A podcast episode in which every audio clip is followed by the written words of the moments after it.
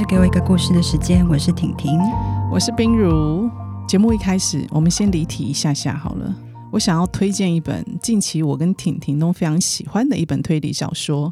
这本小说是陈浩基的最新的作品，那书名叫做《隐蔽嫌疑人》。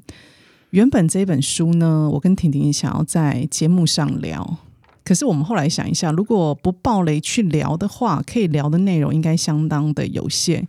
可是，如果要聊的有内容呢，应该就会爆雷了吧？嗯，我觉得只要爆雷啊，好像就多少会降低一些阅读的快感。但是它真的非常好看，好看到我最近逢人就推荐这本书。好，那接下来请我们最会卖书的徐婷婷来帮我们推一下这本书吧。浩基的这本书呢，其实我不宜说太多故事内容，因为。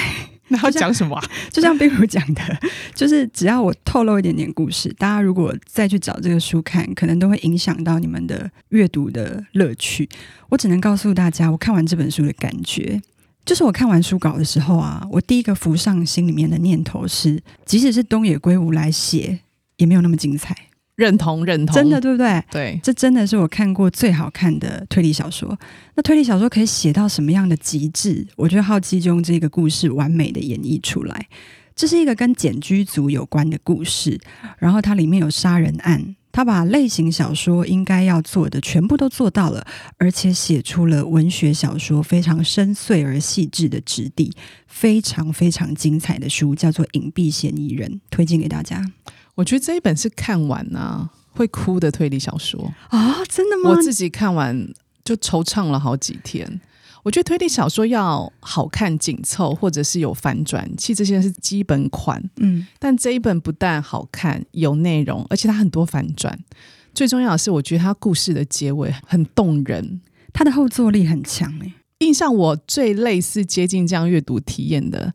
大概是我看了东野圭吾的《嫌疑犯 X 的现身》，啊，有有有，我还记得我在火车上看完那一本书，然后看到一直哭。我觉得推理小说要感动人不是那么容易耶，但浩基的这本书，我觉得这个后坐力很强，非常的好看，大家赶快去看哦，真的很好看哦。但我们今天没有要聊这本书哈，我们今天要聊的是另外一本书，所以我们再拉回我们这次的主题。我们今天要聊的这一本书呢，也是婷婷非常推荐的一本欧美小说。然后这本书很轻薄，我大概一天的时间就看完了。那我们先来讲，我们今天要聊哪一本书好了？这本书是皇冠文化出版，沃尔特·特维斯的《掉到地球上的人》。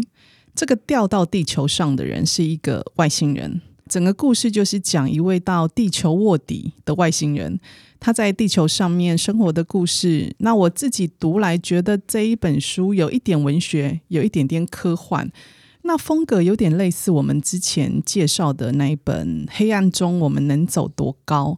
我们先来了解一下作者的背景吧。这本书的作者是沃尔特·特维斯，那大家对他可能有一点陌生，但只要说出他最有名的作品。大家就一定认识他，他就是写出《后裔弃兵》的作家。那沃尔特·特维斯他在一九二八年的时候生在旧金山，我觉得他的成长过程有点传奇，所以我今天花一点时间跟大家介绍一下。他自己在十岁的时候，他曾经被他的爸妈安置在疗养院，然后这个时间大概是一年，然后他就自己搭火车横越整个美国，然后到肯塔基州。哎，所以他是逃离那个疗养院吗？对，跑出来，跑出来，他自己跑出来。哦，所以你在《后羿弃兵》的时候也有看到这个女主角，她在疗养院。哦、对对对，对她她的很多故事其实源自于她自己的成长经验。OK，那这个人呢，就沃尔特·特维斯，他高中的时候他就迷上了科幻小说和撞球。然后十七岁的时候，他从军，他在驻扎于冲绳的这个军舰上面担任海军木匠的助手。等到他退伍后，才去拿到文学学士和硕士的学位。他在一九五九年出版了他的第一部小说，叫做《江湖浪子》，描写一个撞球骗子的故事。刚刚我们有讲到他迷上撞球嘛？对。那这个小说在美国就掀起一波撞球的狂热，而且他改编拍成电影，在当年哦。入围了九项奥斯卡金像奖，哦，很所以是非常受欢迎的。然后他到一九六三年再推出今天我们要介绍的这一本《掉到地球上的人》，这本书也改编拍成电影，叫做《天外来客》。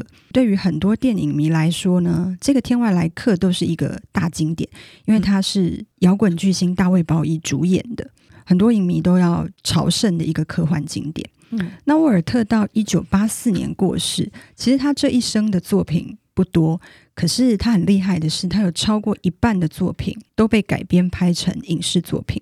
那现在最广为人知的，大概就是《后裔弃兵》。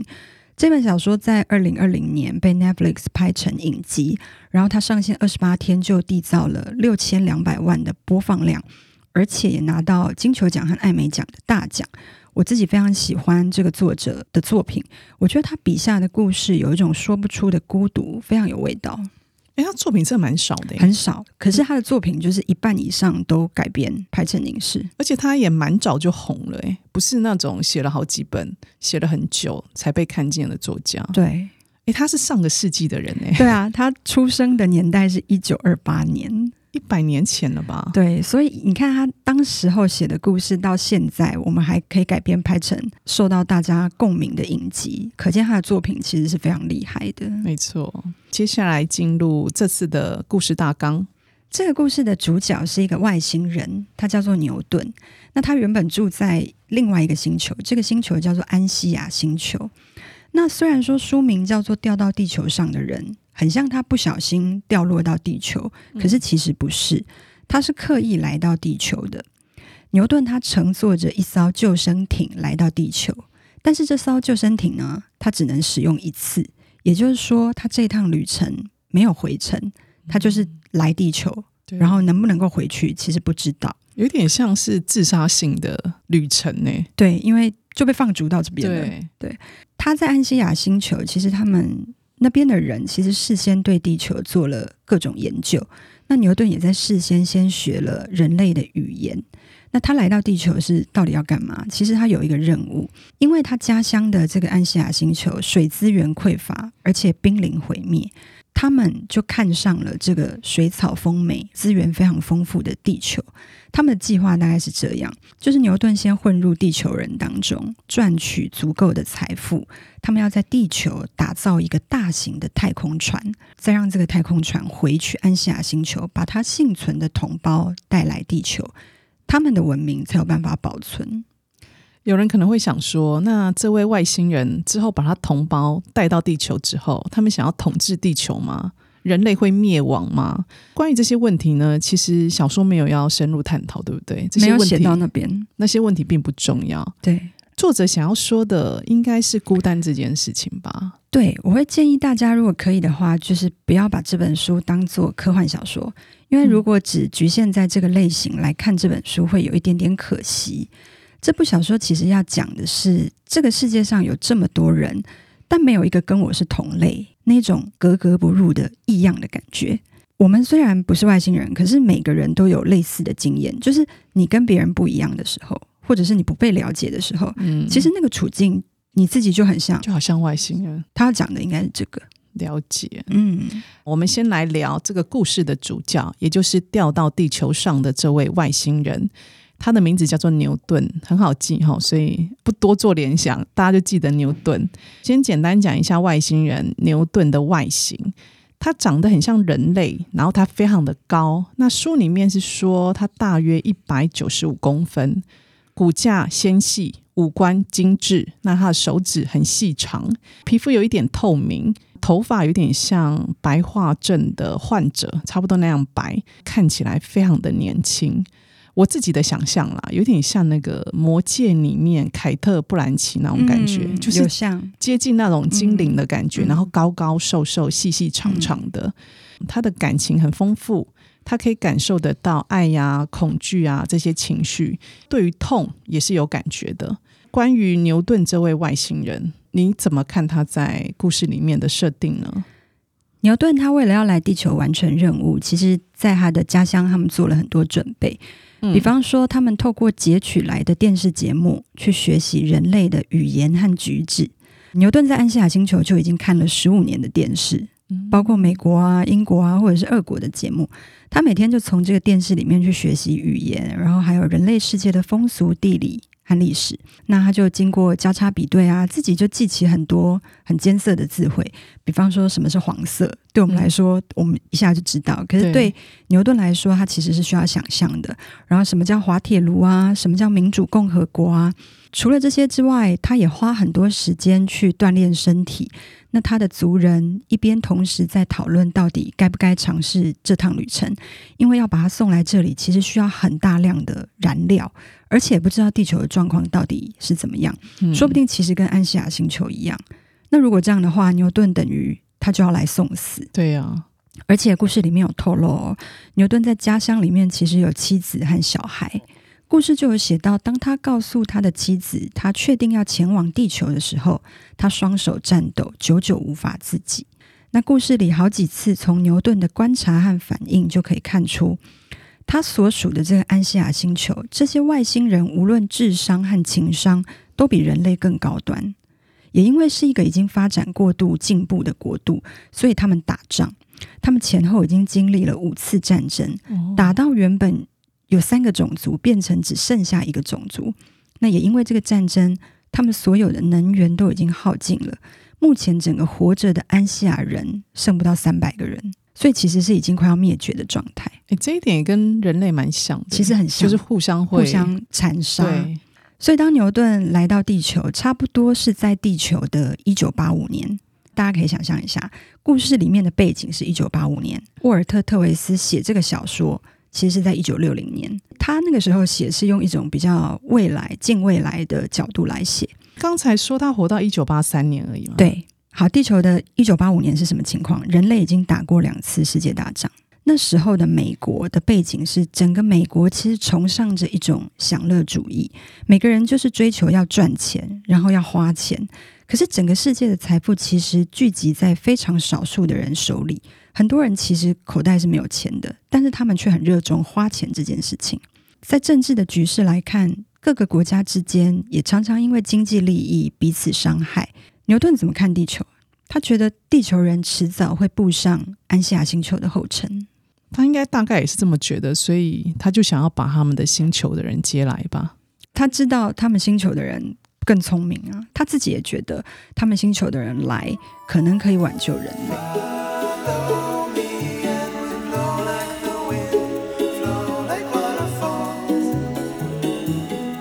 我们知道牛顿事先做了很多准备，他为的就是要在地球上面生存嘛。我觉得看那个十五年的电视也蛮厉害的，哎，十五年很长耶，不是十五个月哦。对啊，一个外星人他来到了地球，要怎么生活下去呢？答案其实很简单啦，就有钱好办事。牛顿一到地球的第一件事情，他就是拿他的钻石戒指去变卖。这些戒指呢，在他们的星球上看来，应该是很容易取得。那牛顿透过变卖钻石，他赚了不少钱。他后来找到了一位知名的律师，然后想要跟对方合作。那位律师就问牛顿说：“你的计划是什么呢？”牛顿说：“我的计划非常简单，我要赚钱越多越好，越快越好。”故事很前面，我们就可以看到牛顿后来确实赚了不少钱，而且成为非常有钱的大富翁嘛。以我们人类比较通俗的观点来看的话，我们可能会想说：钱买得到快乐吗？可能很多人会觉得买得到啊。可是呢，外星人买得到快乐吗？有很多钱的牛顿，他到地球上有幸福吗？安西亚人他们几乎耗尽所有资源，把牛顿送到地球。他们的计划就是让牛顿在地球赚取大量的财富，然后研发太空船，把这艘船发射到安西亚星球，把他们幸存的族人接过来。那我记得我们在只有两个人的那本小说里面，我们有讲一个小故事。它就是假设有一个稀有语言，然后全世界只剩下两个人会讲。嗯，有一天其中一个人死了，另外一个人就从此失去开口的机会。牛顿就是只有一个人，他不是只有两个人，他连另外一个人都没有。对，他只有一个人。这本小说其实没有什么故事性，但里面有一些段落对我来说非常冲击。这一段跟大家分享。就是有一天，他自己一个人在房间里面，然后他就一边转电视一边喝酒。那电视里面一下播的是美国总统发表一些很自以为是的空谈，那一下他又在转，然后就转到电视播的是政府的宣传影片。那这个影片也非常讽刺，影片里面有笑得很灿烂的黑人，赞美美国是一个很自由进步的城市。那牛顿看到之后，他就觉得他突然间有一股郁闷冲上来，然后他心情非常的低落，于是他就走到镜子前，把他的耳垂卸下来，因为他的耳朵原本可能长得跟人类不一样，所以他有装一个假的耳垂。嗯，然后除此之外，他就把他的假乳头跟假胸毛拔下来，嗯、因为他的身体构造原本也跟人类不一样。接着他就走回镜子前。大家可以想象，他现在是非常赤裸的，没有任何可以装扮成人类的那些道具。对，他走到镜子前，然后他就看着自己，开始用他自己的语言说话。他说的是什么？他说的是一首自己年轻的时候写过的诗。一开始他很小声，可是他后来他越讲越大声，然后他看着镜子开始哭了起来。他就用英文，这个英文是他在人类世界学的语言。他用英文问自己说。你是谁？你属于哪里？我记得我在看这一段的时候，好震撼哦！他竟然把在这个地球几乎是格格不入的一个外星人，却表现他非常具有，对我来说是非常有人性的一面。然后他怎么样被自己的孤独逼到一个逃不出去的困境？这里面应该有一点自我认同吧？嗯。他被他自己的星球放逐到地球吗？可以这样讲。他会不会觉得自己是不是被自己的族人给抛弃了？觉得他哪里都不是人的感觉？嗯，刚刚讲的这一段描述，就其实就只有他一个人，然后待在一个很有限、大概也是很华丽的一个空间里，因为他很有钱。对。然后他怎么样透过镜子映照自己的孤独、自己的形单影只？我读的时候非常震撼呢。其实牛顿在地球上也是有朋友的啦，是有，是有。我们接下来就来聊牛顿与他地球上的两个朋友们。第一个朋友呢是贝蒂，贝蒂跟牛顿他们的相遇是在一个电梯里。牛顿的外形嘛，我们刚刚讲他跟地球人差不多，可是他体内的构造其实跟人类有许多的不同，像是他非常的怕热，他必须要把冷气的温度呢调到很低。那另外还有一个就是他的身体对重力是相当的敏感。他坐电梯的时候啊，如果电梯的速度太快，或者是摇晃过度，他的身体呢就会造成严重的损害。那牛顿呢，他会尽可能的让自己不要搭电梯。可是有一次呢，他需要去某一间办公室开会，他到了那个办公大楼，才发现办公室位于十九楼。逼不得已的他呢，只好坐上了电梯。后来因为电梯上升的速度实在太快了，牛顿就在电梯里面摔倒，然后就昏去。在这个电梯同时有另外一个女人，她叫做贝蒂。贝蒂救了昏倒的牛顿。电梯里的这个故事呢，就是两个人相遇的开端。我自己在看书的时候啊，贝蒂跟牛顿的互动有一段我自己印象比较深刻。有一次牛顿感觉上已经有一点精神崩溃。他越来越失控，越来越堕落。他感觉到自己越来越像人类，那这点让他非常的不开心。同时，牛顿他也意识到自己好像变成了一个酒鬼，因为他开始酗酒了。他为此呢，内心有一点责怪贝蒂。他认为是贝蒂教会他喝酒。那他也从贝蒂身上看到地球人的坚持跟安逸。牛顿在地球遇到的人，就是像刚刚冰如你讲的这个贝蒂，还有接下来我们要讲他的另外一个朋友，其实某部分都有他们非常孤独的地方。贝蒂他自己也酗酒啊，他跟牛顿做生意那些资产阶级完全不一样，他就是一个非常普通的人。那他过去可能是从事劳动的穷人，故事里没有介绍他的过去了，但我们是这样推测。那他现在他活的。就像是一个从事劳动的有钱人，可是他真的有钱吗？其实未必哦。但是这些人其实，在美国人里面占了大多数，就是活得像有钱人，但其实很穷的人。贝蒂在一栋国宅里面租了一个三房公寓，他并不有钱，可是他可以领政府的救济，这就让他过着看起来有点奢侈的生活。比方说，他喝酒啊，办派对啊，看起来有一点点糜烂。但贝蒂同时也会上教堂做礼拜。贝蒂对牛顿来说，是他过往在安西亚星球，他看了十五年的电视，研究人类都看不出来的东西。他觉得贝蒂展现了一种昏沉沉、醉醺醺的活力。你可以说那是坚强，因为他不会被现实所打倒；但也可以说那是一种过度安逸。其实他的人生没有要追求什么，就是每天有酒喝，可以过完一天就好。那我觉得这个故事里面的酒，其实就代表着他们的脆弱。要怎么样逃避现实？其实喝酒。就是一种方式啊。那对于牛顿来说也是，他在这个地球那么的孤单，他让他自己醉了，他可能就不会想那么多了。那牛顿在电视里面看到的地球人范本，就是那种很正面啊、努力呀、啊，嗯，我觉得是那种范本，因为电视会播出来的，一定是这样。所以他看到贝利这么废的，他反而觉得哎，很真实，对，很真实。而且刚刚冰如你有讲到他们相遇是在电梯里面，对对。然后他不是他的身体不是不能够承受承受重力，那大家有没有发现他的名字叫牛顿？发现万有引力的那位牛顿，可是发现对他是一个，我觉得这是一个沃尔特特维斯埋的一个有一点讽刺，然后有一点令人感伤的地方，因为那个重力对他的身体的伤害是非常大，非常大。的，就是他会很不舒服的。可是他却叫牛顿，嗯，你这样一讲，我觉得好有趣，我完全没发现。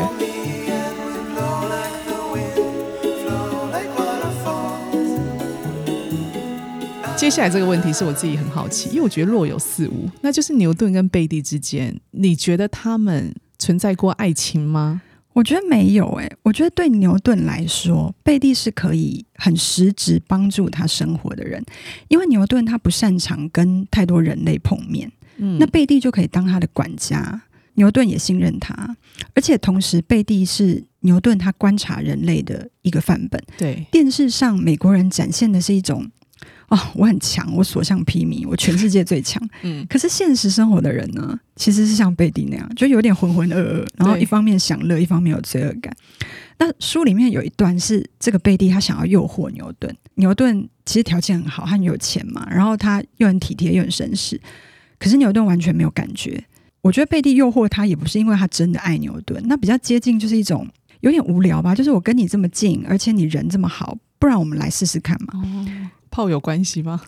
也不见得一定要信，可是就说我们干脆就一起这样子。嗯、可是他看牛顿没有上钩，他也就算了，他也没有坚持，他也没有受伤啊。他在书里面的态度很消极，有就有，没有就算了。对，没有就算了。嗯、牛顿就更不可能对贝蒂怀有爱情啊。事实上，我有点怀疑，以牛顿那个安西亚星球进化的程度，他真的需要爱情吗？搞不好他刚刚前面讲的那个妻子，比较像是一种结盟，而非恋爱。这是我自己猜的啦，可是我自己在看，我也觉得像结盟诶、欸，像结盟，对不对？因为我觉得牛顿跟他妻子的关系，我觉得有点像伙伴。然后这个伙伴关系很像是，比如说这个社会结构，他们就是长这样，他会固定分配给你一个人，嗯，然后跟你说，哦，这个他就是你未来的伴侣。嗯嗯嗯嗯、然后你们有了关系之后，你们这个关系未来就是要一起共享喜怒哀乐的那种结盟。嗯，所以它是一个很制式化，不是情感上面堆积而成的。我也觉得是这样。可是呢，在故事里面，你有时候又会看到牛顿，他对于妻子或者是家人，他有一个很强烈的思念。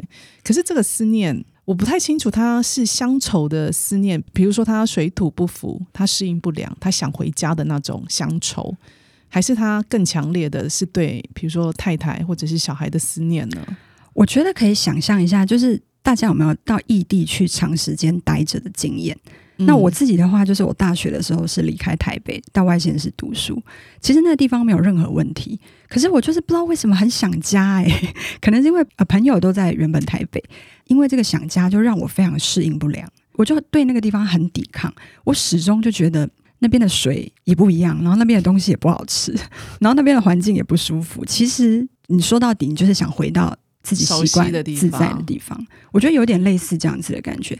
他跟他的太太、他的妻子，不见得真的有情感的连接，可是再怎么说，那是他的同类吧？对，所以他会想要回去那个地方。嗯，那里也可能是他自己的舒适圈。对，好，那我们接下来聊牛顿在地球上第二个朋友，他叫纳森，我们后面都简称他叫阿森好了。阿森呢，他是一位科学家。那在故事里面，第一个发现牛顿是外星人的就是阿森。阿森他有一天发现了一种底片，这个底片可以自动冲洗。然后这个阿森他是一个化学家，他就发挥他这个化学家的研究精神。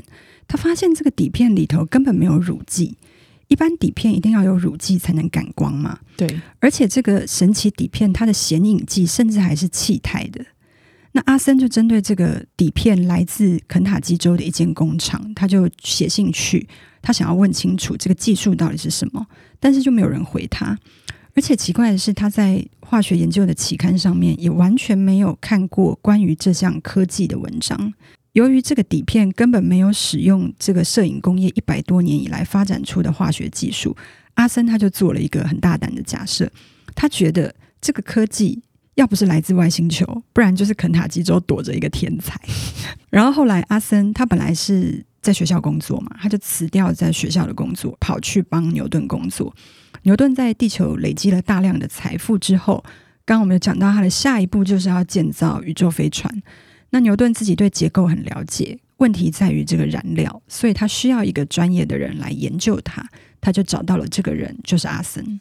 阿森呢，他可以想到这个化学的技术可能是来自外星球。我觉得他自己本身应该就是一个天才嘞。对啊，对。那阿森是一位化学教授嘛，他的工作是在学校里面教书，然后改学生的作业。可是他对于这个工作其实没有任何的成就感。那同时呢，他也收钱帮人了解，并且发表相关的研究论文。换句话说呢，他就是论文写手。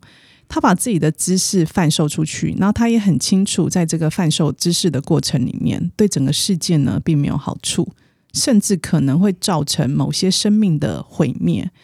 那对于阿森这个角色，我觉得有点矛盾呢。你怎么解读他？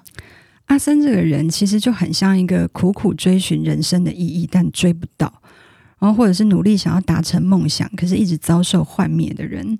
我自己看起来，他就很像地球里面的一个外星人。嗯，从阿森他的一些内心的独白，其实可以看出他曾经是一个有理想的人。对，比方说，他还是一个研究生的时候，他曾经参与氢弹计划。当时他相信科学，相信原子的秘密。他认为，在这个乱七八糟的世界里面，纯粹的科学是人类唯一的希望。可是，研究氢弹是要干嘛的？就跟奥本海默一样啊，那其实会带来伤害跟摧毁。嗯。那故事没有明讲，可是阿森在当时一定遭遇过某种幻灭。那最后他就选择了一条普通的路走，就是到学校教书。对。那当他加入牛顿的团队里面，我反而觉得他的人生变得比较有目标。一来他回到研究的本业，二来也是因为他对牛顿的存在感到很好奇。那我们再回到牛顿跟阿森他们两个人，在故事的后面呢，牛顿的身份被联邦调查局发现，然后他们就囚禁牛顿。拿他的身体来做实验，然后也问他说：“你从哪里来？”可是牛顿这时候呢，他都一直很坚持：“我就是地球人。”那我之所以身体的构造比较特别，单纯就是因为基因突变而已。可是牛顿是外星人这个事实呢，他只有跟一个人坦诚，这个人就是阿森。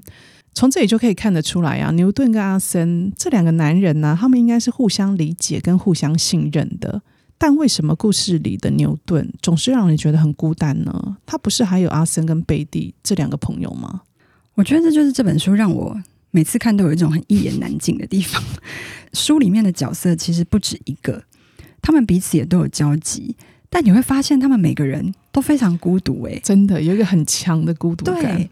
牛顿在对阿森承认自己是外星人之前，有一段就是阿森曾经用 X 光偷拍他，因为他想要拍出他身体里面的构造，当然就也拍出他的构造根本就不是人类。那我觉得后来牛顿跟阿森坦诚，不是因为真的信任他，而是他已经有点自我放弃了。牛顿的情况等于是一个人被放逐到地球。虽然有计划，但这个计划的成功率不高。嗯，而且就算成功了，他这一趟来到地球，被整个沉浸在跟他不同语言、文化、长相、习惯的世界里面，某种程度来说，他已经受到了很严重的伤害了。也就是说，过去的牛顿已经消失了。嗯，那既然阿森一直怀疑他，那不然就让他知道好了。我觉得牛顿的心态应该是这样。干脆被发现，或者是干脆死了，可能都比现在好。现在一个人就是要死不活的待在地球，以牛顿的立场来说，可能比死了还痛苦。这就有点自我放弃了。对，他就自我放弃了。那你会不会觉得牛顿的孤单，是不是因为他自己把自己封闭起来？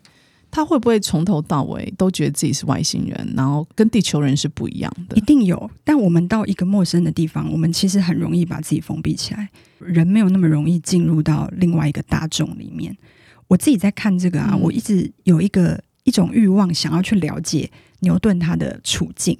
那我觉得牛顿看人类，应该会有点像是我们看猿猴。哦，类似这样的感觉。他看我们，因为他是一个比较高端的物种，哦、未进化的我们对。对，除了智商，他的感受力也比人类敏锐。书里面有讲到嘛，所以他其实非常脆弱。感受力越强，其实某部分就越脆弱嘛。对。那我在看这个故事的时候，就是这样想：假如我被被迫派去一个星球，那个星球都是人猿，都是猿猴。嗯、我为了要融入他们，我就把自己打扮成猿猴的样子，然后学习他们的语言和习惯。就算我真的遇到某些人员想跟我交朋友，我有可能对他们敞开心房吗？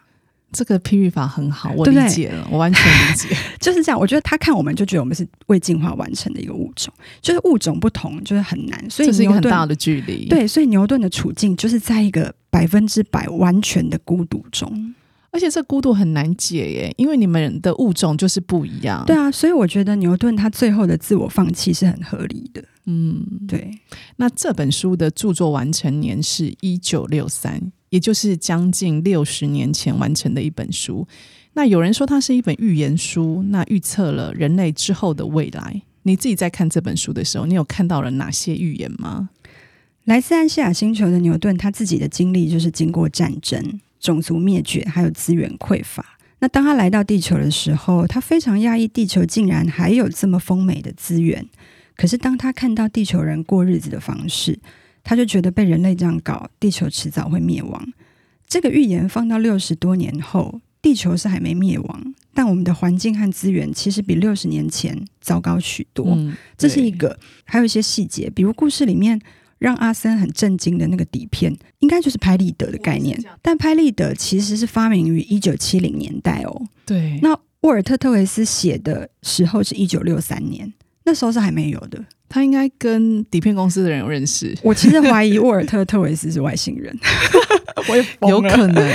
那你知道，我一直怀疑 J.K. 罗琳其实去过魔法世界啊？我觉得他一定去过。对，我觉得这些作家就是因为他很多 detail，你会觉得不可能，你没有去过，你不可能，你怎么可能知道凭空写出这些 detail？要么就是他好朋友在那个底片公司工作，要么就是他是外星人。对，高端，他也没办法跳出来说不是了。对。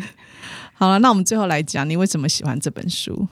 其实我不是一个科幻小说的读者，之前有跟大家分享过。对，那我很喜欢这本书，也不是因为它外星人的设定，而是这个小说用牛顿的处境所触及的孤独，实在是非常非常的深刻。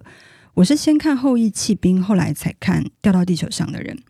那《后羿弃兵》他是写一个天才的棋手，那这一本是写一个外星人。其实天才跟外星人。一样都是很孤独的处境啊，比较少数嘛。对，天才就像外星人一样不被理解，那外星人也的确像天才一样跟一般人格格不入。沃尔特·特维斯的故事吸引我的，就是写人的那一种格格不入。我们每个人都有觉得不被理解、被排除在外的时候，那种孤独不只是没有人陪、没有人跟我谈恋爱那种这么浮泛，而是一种人生好长，即使我有家人、恋人，我还是有不被理解的时刻。我在看《后羿弃兵》的时候，觉得每个人也许都是孤独的天才，没有人教，可是我们天生就是孤独的。那等到我看到掉到地球上的人，这个牛顿让我觉得，每一颗孤独敏感的心灵，也许就都是外星人。这个是我觉得作者两本书共通的地方。那除此之外，就是这本书的结局。我非常希望大家有机会都能够把这本书看完，因为如果让我选出所有我读过的书里面，结局写得最好的。这本书的地位应该有前三名，非常非常哀伤，可是很凄美。我永远不会忘记这本书的结局。这本书的结局一言难尽，对，大家一定要看一下。就是牛顿最后用什么方式跟地球人做告别？这个告别可能不是一个有形的告别，而是他自己怎么样去放弃自己。他用了一个非常哀伤而且美丽的方式。对。我总觉得作者沃尔特·特维斯在这本书里面埋藏着一些密码，等待孤独的人去接收秘密的电波，去翻译孤独，去用自己曾经体会过的孤独去跟牛顿发生共鸣。这本书一直是我的遗珠，虽然它很好看，但知道它的人始终不多。这次在这个节目分享给大家，希望你们会喜欢。如果你喜欢这个故事，你可以上网络书店或实体书店用行动支持购买这本书。我们认为阅读是很美好的一件事，希望你也可以一起享受这个美好。给我一个故事的时间，今天我们说完了沃尔特·特维斯掉到地球上的人，欢迎大家上 IG 搜寻“给我一个故事的时间”，追踪我们的 IG。有任何建议也可以留言让我们知道。我们下周见，拜拜，拜拜。